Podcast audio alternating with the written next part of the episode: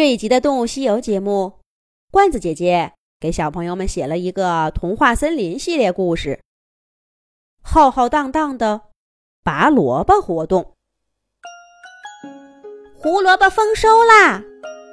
诚招临时拔萝卜专员，有厚礼酬谢。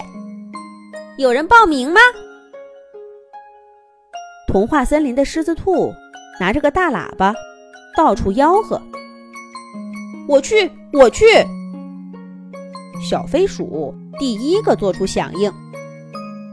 狮子兔看着他，先满意的点点头，又失望的摇摇头。不够，不够！光你怎么够呢？还得再找些人来。胡萝卜丰收啦！诚招临时拔萝卜专员，有厚礼酬谢。有人报名吗？狮子兔带着小飞鼠又吆喝开了。不一会儿的功夫，小熊笨笨、小狗豆豆、小猴子米花都加入了拔萝卜的队伍。大家都期待着这厚礼是什么，可狮子兔却看着身后的朋友，不满意地说。不够，不够！这点动物哪够拔萝卜的？大象伯伯，您在忙什么？来参加拔萝卜活动吧！哎呀，我们这些动物开心了，童话森林自然就好了。您就别操这心了，还是帮我拔萝卜来吧。杨小妹，这草莓。什么时候都能摘，胡萝卜可不能错过丰收的季节。快来快来呀，就等你了。星星博士，这实验是做不完的。胡萝卜嘛，倒很快就能拔光。鼠大，等拔完萝卜，我给你们三兄弟烤胡萝卜松仁饼干吃。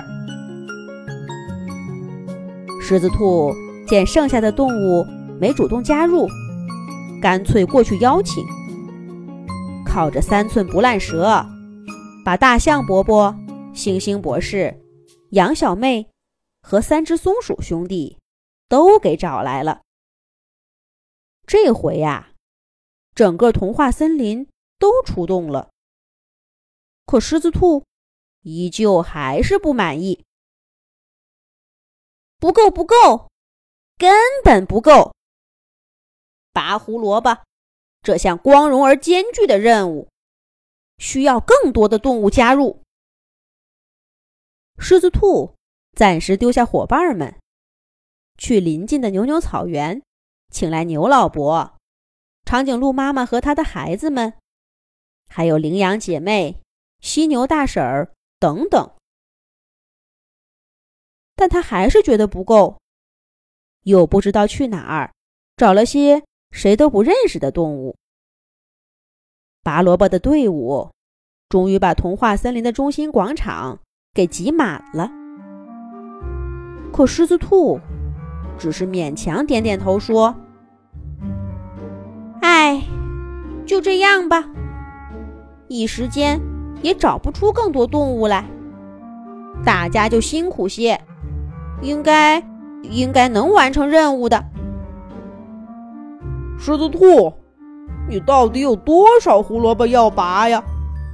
用得着这么多动物吗？小熊笨笨看了看旁边小小的胡萝卜园，忍不住问了一句。狮子兔哈哈大笑起来。这一次，这个问题问得好。咱们这次要拔的萝卜，不是胡萝卜园的，是野胡萝卜。这位置嘛，等一下，等一下。狮子兔狂奔回家，费劲儿的拖出一个比它还大的箱子。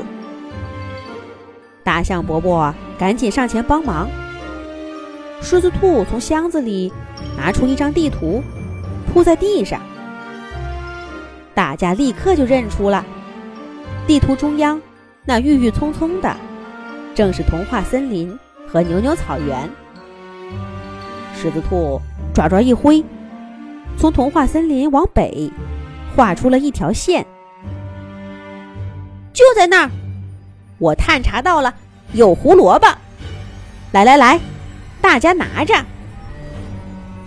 狮子兔说着，从箱子里拿出了一百张地图，发给他请来的一百位动物。狮子兔，我们都记住方向了。是啊，狮子兔，咱们几个人看一份就够了。